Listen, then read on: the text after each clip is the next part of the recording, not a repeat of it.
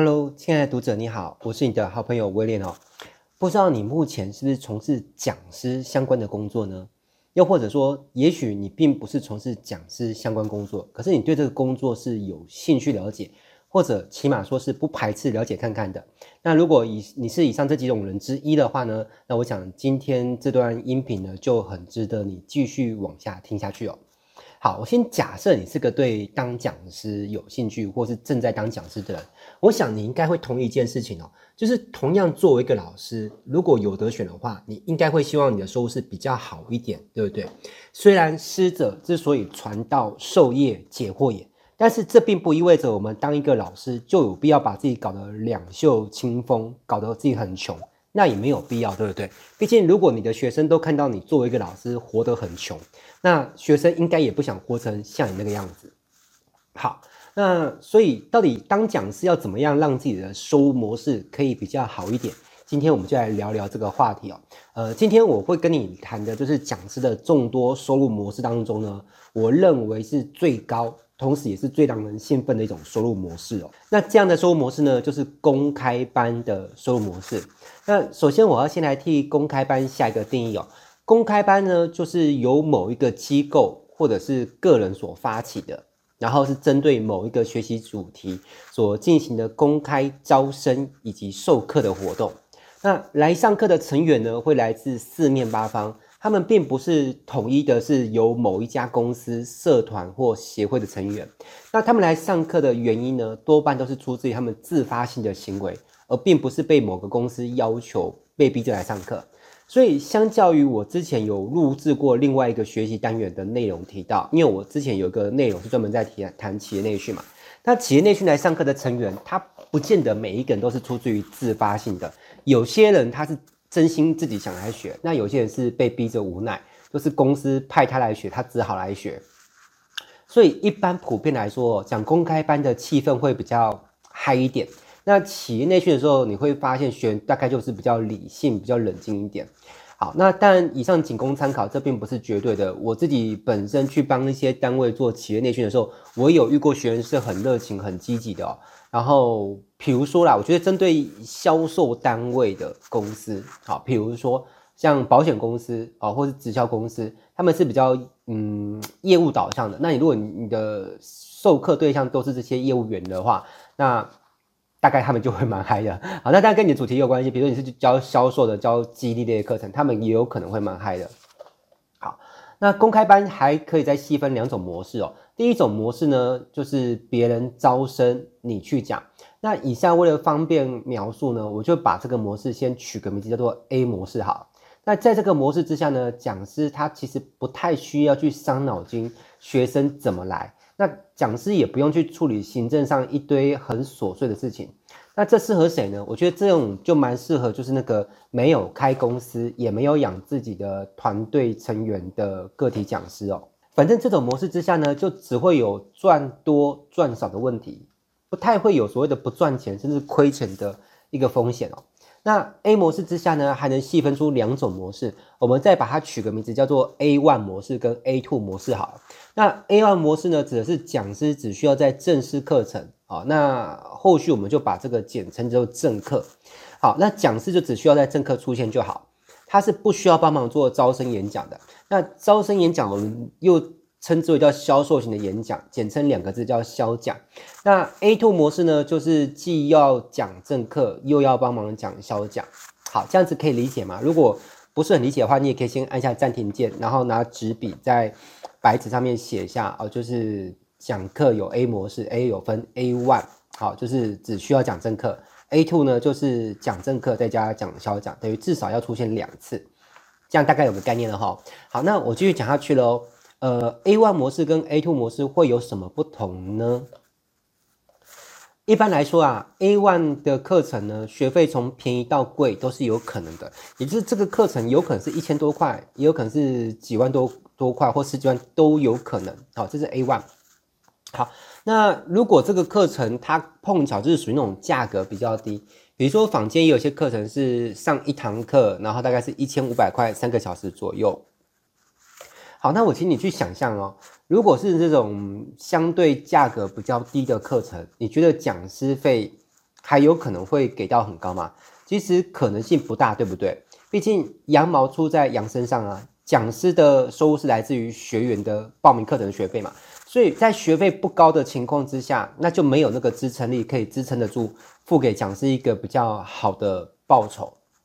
那当然，除非是开课量很大，比如说这一班来到好几百人，那说不定就有机会给到老师一个比较好的讲师钟点费。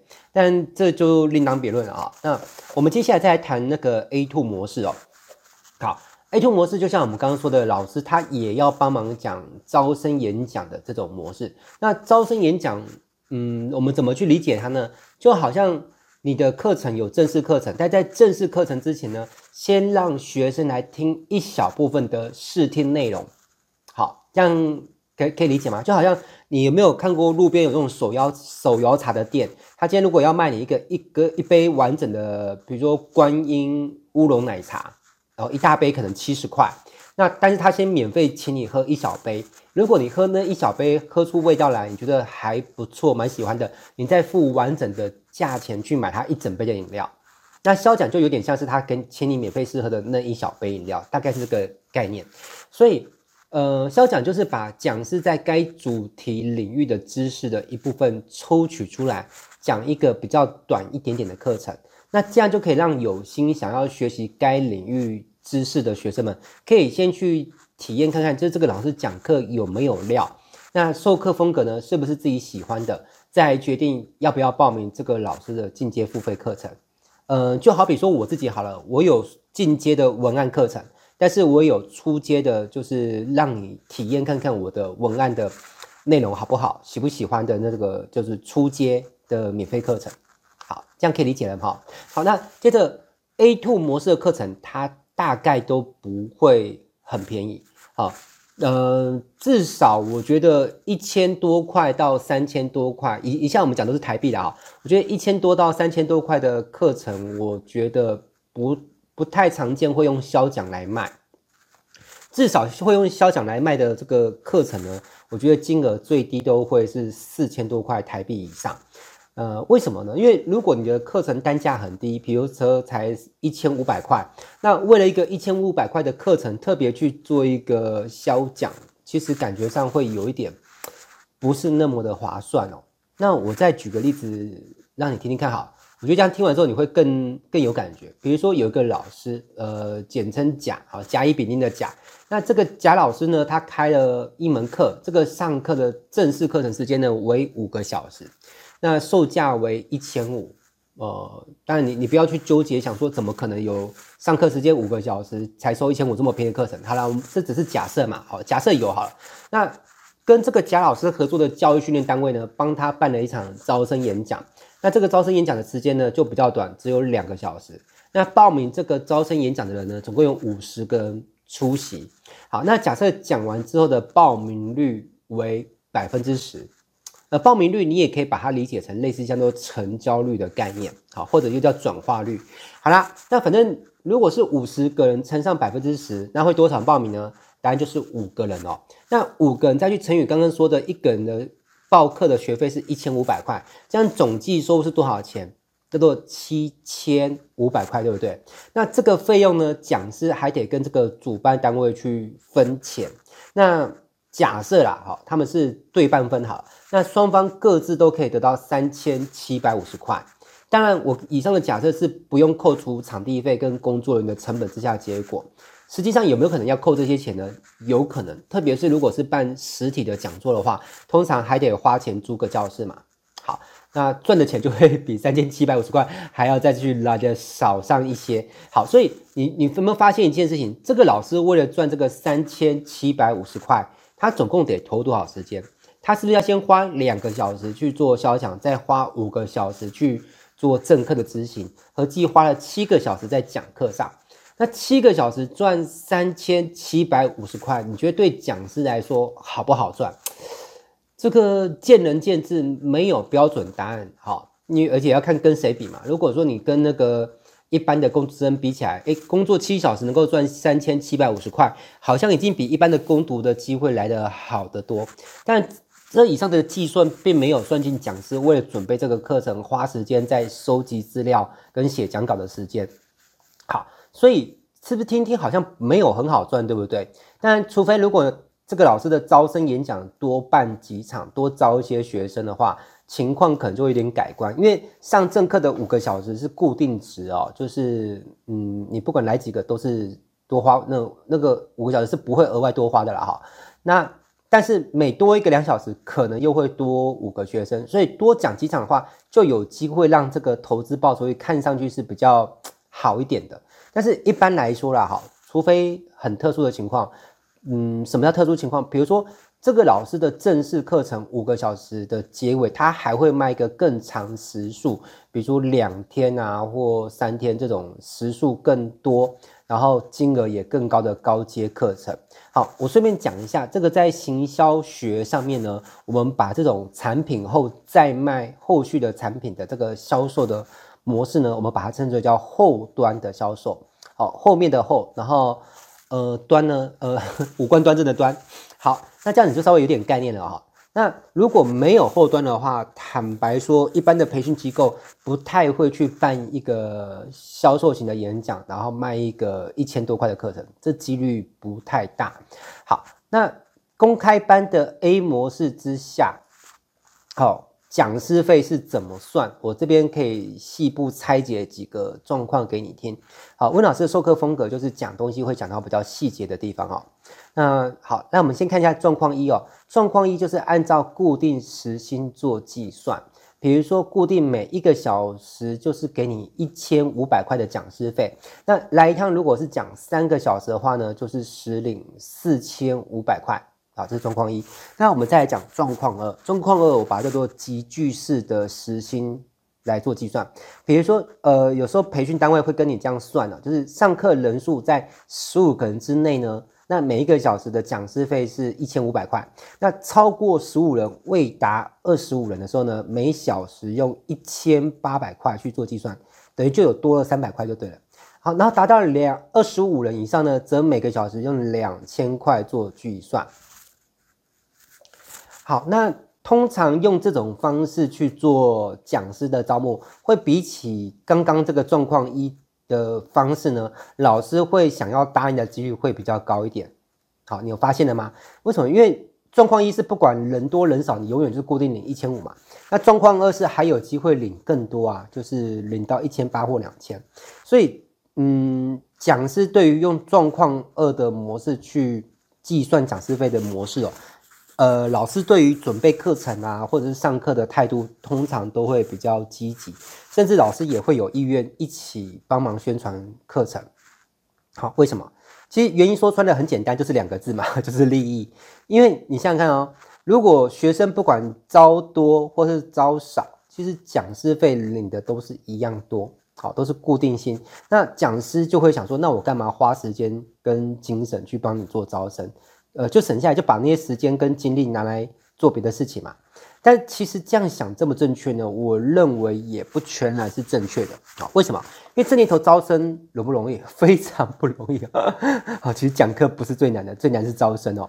所以如果完全把招生的压力都放在主办单位上，那有没有可能产生一种现象，就是这个课程后来招生的名额不足，导致这个课程呢就流产了？课程呢开不成，那讲师不就连原本的基本钟点费也都没得领了，对不对？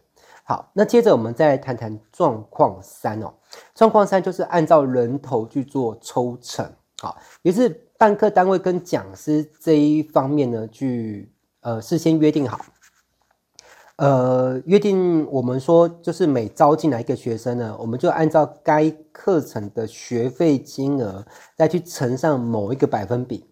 好，这是一种可能。那还有另外一种可能，就是我们收进来的学费呢，先扣除某些固定的成本之后呢，我们再来乘上另一个百分比，啊，作为讲师端的报酬。啊，这两种可能都有。好，那我来举个实际案例，让你比较好理解。呃，当初在二零一三年，我那个时间点是大概从中国大陆结束了某一个事业，那我回到了台湾来。那当时有一位 J 小姐。好，然后他就是邀邀我去跟他合作讲课啦。那他的提议是这样，就是说呃，学费收入扣除掉教室的租金还有便当费之后呢，那就是双方一人分一半。好，那这是我这辈子第一次用这种模式跟人家合作啊。其实效果好不好我也不知道了，反正就试看看嘛。那当时我是开了某一门课哦，名字叫做《网络行销之六脉神剑进阶班》啊，因为我是金庸小说的迷呀哈，所以金庸小说里面有一个武功很厉害，叫做六脉神剑，我就拿这个梗来取名。其实如今回想起来，我觉得这个课程名称还蛮中二的哈。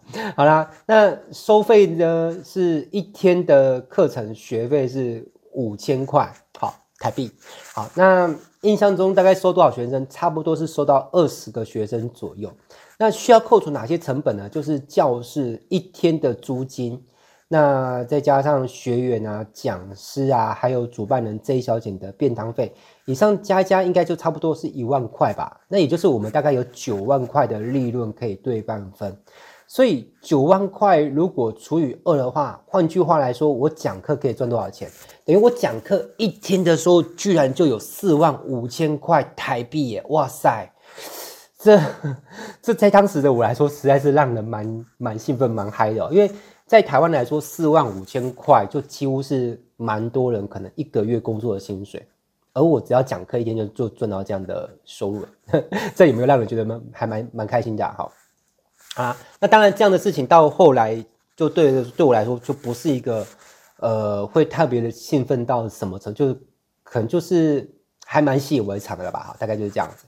好了，那在在此之前，我过去接的 case 多半都是怎么样呢？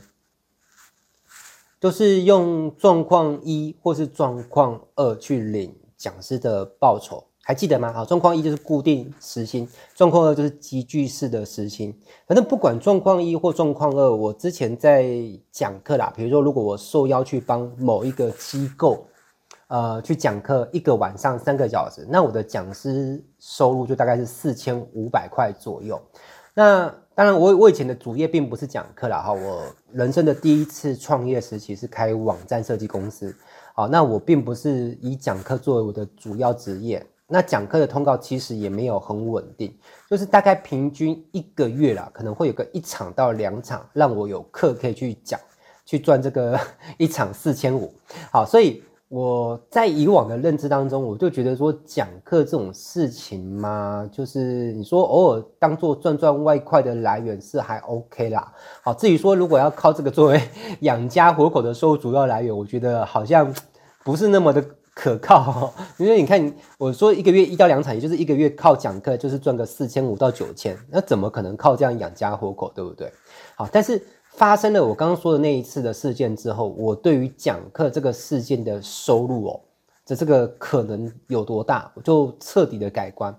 你看哦，就讲一场课就有一一天的课就有四万五，那一个月如果讲个两三场这样的模式的课。是收入大概不要说大富大贵了，基本上安身立命就没有问题了哈。那所以我会发现讲课这个事情好像有可能收入是可以还不错，所以我后来又做一个更大胆的尝试。那这个更大胆的尝试就是我现在要跟你讲的重点哈，老师敲黑板了哈，请请记好笔记哈，就是这个模式叫做 B 模式哈，B 模式就是自己招生自己讲。也就是你自己本身就是讲师，同时也是主办单位。那收入呢？啊，就是扣掉你的成本支出之后呢，那利润呢，就是全部都归自己，就不用再跟别人拆账。但是当时的我马上就会遇到一个问题，那就是，哎，我到底该讲什么的主题 好呢？那还有就是课程的定价要定多少好呢？但我研究过的网络行销主题很多了哈，因为我以当时来说，我研究网络行销也研究十多年了，所以这十多年来说，你说像什么 SEO 啦、关键字广告啦、部落格行销啦，甚至是 WordPress 架设网站，这些我会不会？其实我都会，而且我都能够讲上一些啦。那但我内心隐约就觉得说，讲那些好像没有什么亮点，你知道吗？哈。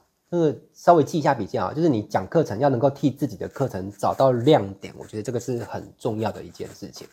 呃，什么叫亮点？就是有没有什么事情是呃只有你能讲，或是只有你能够把这个事情讲得特别的到位，那别人要不就是讲呃无法讲，要不然就是就算讲了，可能也没有办法讲到像你这么深入。那我觉得这个叫做亮点。所以如果我去讲什么 SEO 啦，关键字广告，倒不是说我没信心，我一定讲的不好，只是这些领域其实别人也能讲，对不对？而且你说我就算我出来讲，我能不能讲的比他们好到很多很多？其实我也没有那个把握。好，所以我想要来讲某个主题，就是最好是这个主题只有我能够讲，甚至。以当时的全台湾来说呢，最好就是那个主题，我是研究它研究的最深入的第一人哦。好，那左思右想，结果我决定出来讲什么呢？我决定出来讲一个东西叫做微信行销。那为什么会想要讲这个主题啊？这就牵涉到我的一段经历，就是我从二零一二年到二零一三年这之间呢，我花了整整超过一年的时间，我去研究一个主题，就是怎么用微信去卖东西。那你知道，围绕在用微信想要卖出东西，就会有很多延伸的技术。比如说，要怎么样用微信去加好友，这个方法就有 N 多种。好，那比如说加好友，如果你是手动加好友，那可能会很累，对不对？呃，人人是会累，需要休息的。可是如果我们是用软体让它自动化的去加好友，那机器就不会累。所以我当时就是买了几台电脑，然后用那个虚拟的手机。作业系统关在电脑上面，然后去执行，就是让电脑自动去运作微信加好友。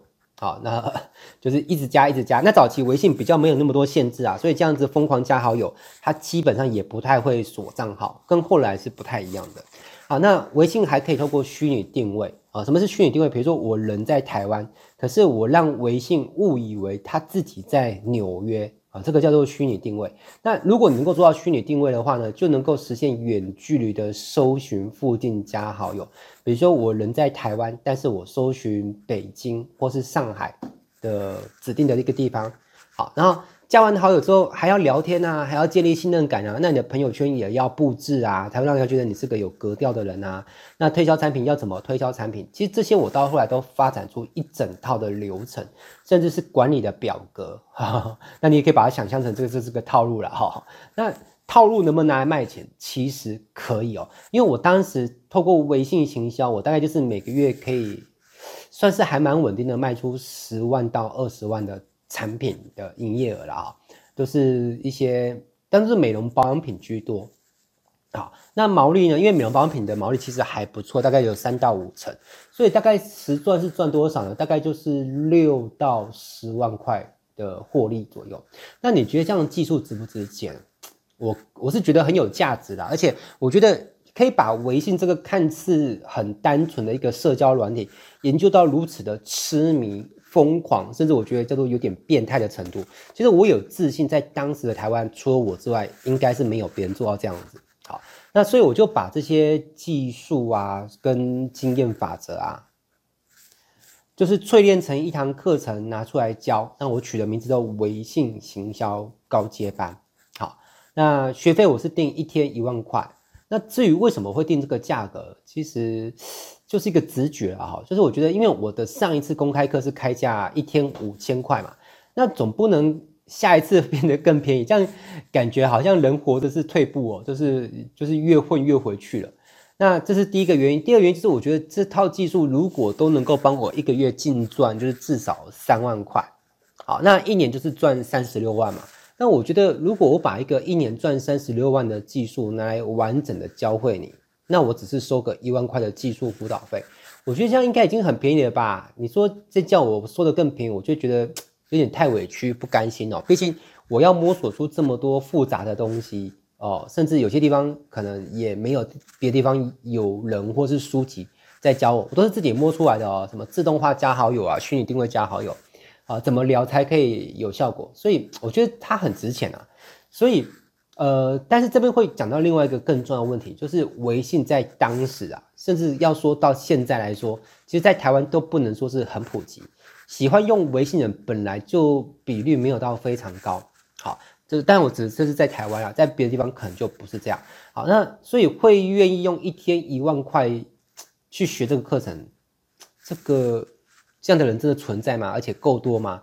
坦白说，我当时跟身边的几个朋友去聊这个想法的时候，他们都不太看好。啊，都给我泼冷水说，你这个应该没有多少会想上吧？对不对？收那么贵哈，如果说一天收个五百块、一千块或两千块，点可说不定还有人想上。你教这个这么冷门的东西，还收那么贵，谁要去上啊？对不对？啊，所以其实有时候被冷水被泼多之后，我自己都没有多大的把握。但是其实想一想，你会发现，其实再怎么想下去，你就是在那边纠结、在那边打转啊。毕竟想再多都是想出一堆的问题啊。那要怎么样知道结果？就是只有你去做嘛，你做就知道结果啊。就是就算就算万一做了没有结果，好像其实也不是多么可怕的事情。就算开班开不成，其实也不要想得太可怕。就是你就是把可能原本一开始说可能三到五个学生的学费退回去而已啊，就。反正本来无一物嘛，何处惹尘埃，对不对？好，反正结果万万没有想到，就是我的第一期的微信高阶班，好像就大概来了十六个学生左右吧。好，那扣除掉教室、便当、工作人员、文件印刷、简讯通通知那些所有的成本加一加，等于我一天净赚多少钱？我一天就净赚十万块以上，哎，好，是不是又比之前又更进步？之前是一天赚四万五嘛，那第二。后来在自己开公开班，就变成是一天净赚十万块以上。那我记得那是二零一三年的八月份，这也是我真正开启了职业讲师生涯的一个起点。那从此之后，我的微信行销又陆续办了超过十届以上。好，那甚至到到后来，我是把我的课程变成线上版。那线上版本的教学就会打破了地理空间的限制，就是原本只在台湾开课，就只台湾的学生来学嘛。那后来就变成说，美国的矽谷、法国的巴黎、日本东京、中国大陆、香港、马来西亚，就是世界各地都有我的学生来跟我学微信行销。那一门课程收一万块哦，这是我在讲职业讲师这条赛道的起点，而并非我唯一的课程。那它更也不是我的金额当中最贵的课程。那一门课程收费一万块。这是我在职业讲师这条赛道的起点，而非终点哦。那它并不是我唯一的课程，甚至也不是我的收费金额最高的课程。在更后来的日子里面呢，我研发出了另外一堂课，叫做终极文案盈利系统。那这门课程呢，是把我创业二十年以来的心路历程呢，还有一些经商的思维，我把它浓缩总结成一门课程。那教人家呢，怎么样去打造一门属于自己的生意。等于说你是负责人，也是品牌的拥有者，那让这个生意呢是可以半自动化的去运作，那用一个就是相对轻松的方式去产生获利，因为任何事情都是相对的嘛，好，所以就是相较于说你可能去呃找一份工作上班，或是相较于你用其他的方式去创业，会比较来的轻松就对了，那。当你用这种比较轻松的方式去赚到钱的话，是不是你就可以让自己跟你所爱的人过上一个就是舒适而且是自由的生活？那为什么这个课程要有文案两个字？因为它叫终极文案盈利系统嘛，所以文案这两个字是卡在中间的。那因为我作为一个创业家，我发现在做生意的过程当中，你有没有发现，其实不管你在哪一个环节，我们都无可避免的一定会使用到文案。这个技术，举例来说，你今天要创业，那你要不要卖产品？要嘛？那你卖产品要不要写销售文案、产品 DM、业务手册、业务话术稿？也是要吧？那这些全部都是会使用到文案这件事情。那有些人想说，老师不对啊，我都是用嘴巴讲的啊，我并没有把它写下来，我也不是透过海报或 DM 去卖，我就是用。嘴巴说就可以把它卖掉，可是你嘴巴里面说出来那些话语，其实它的背后的本质还是文案，对不对？所以不只是卖产品，你要去招募员工、开发厂商、找到合伙人、找到投资人当你的金主，其实这一切的一切啊，它跟文案都脱离不了关系。而且，如果你是想要让生意可以叫做自动化的去运作，彻底的解放双手，让身心自由，那你更是要让文字成为你最忠诚的员工啊。因为你知道，一般的员工他有可能会离职，他甚至有可能会背叛你。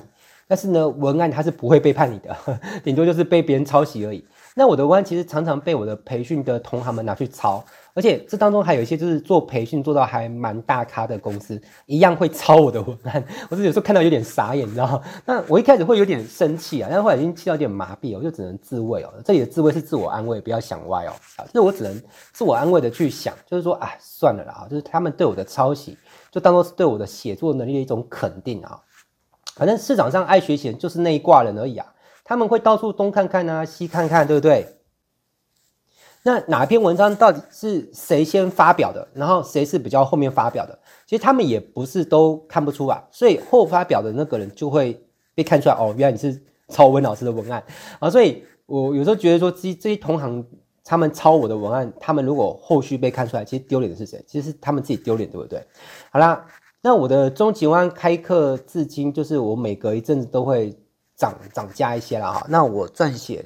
就是你此刻所听到的这段内容的时候呢，呃，我的课程的定价是三天三万九千八，好，那换算成每一天的话，就是平均一天的学费大概是一万三千两百六十七块嘛。那距离我之前所说的上那个微信行销的时期，就是二零一三年，是大概已经过去了八年。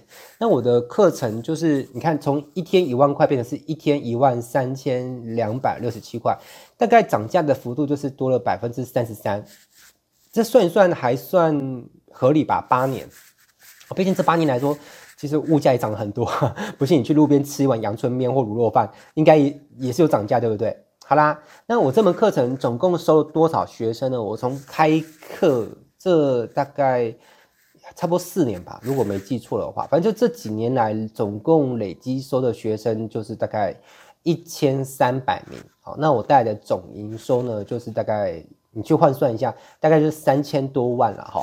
那这样的数字其实是还在持续增加，而且能够替我带来收入的也不只有终极王这门课啊，我还有蛮多的经典之作啦哈。比如说我还有开超级讲师育成计划啦、会议行销学啦、布局学啦、直销英雄培训系统等等的。好，所以我们现在来看一下，就是当讲师这个行业有没有办法做到一个月个人的实资所得五十万以上呢？嗯，如果一个月赚五十万的话，那一年的年收就是大概有五百万以上嘛。这件事情以我个人的亲身经历来说，这个是做得到了哈。那当然我，我我不会跟你 讲说啊，要做到这个事情很容易啊，随便做做就能够做到一个月净赚五十万以上，这样讲就太不切实际了哈。我所以我不跟你说这一切可以来得很快啊，或是很轻松。我觉得这样讲就太。太虚伪了哈，那但是我们在衡量一件事情做或不做，我觉得不应该看它轻不轻松、简不简单，对不对？而是看做件事情到底有没有足够的价值啊。还有就是我们有没有办法透过做这件事情呢，去实现我们最终想要实现的人生。这这你能够同意吗？就是说如果这件事情如果它是很有价值，也能够帮助我实现我最终想要的人生。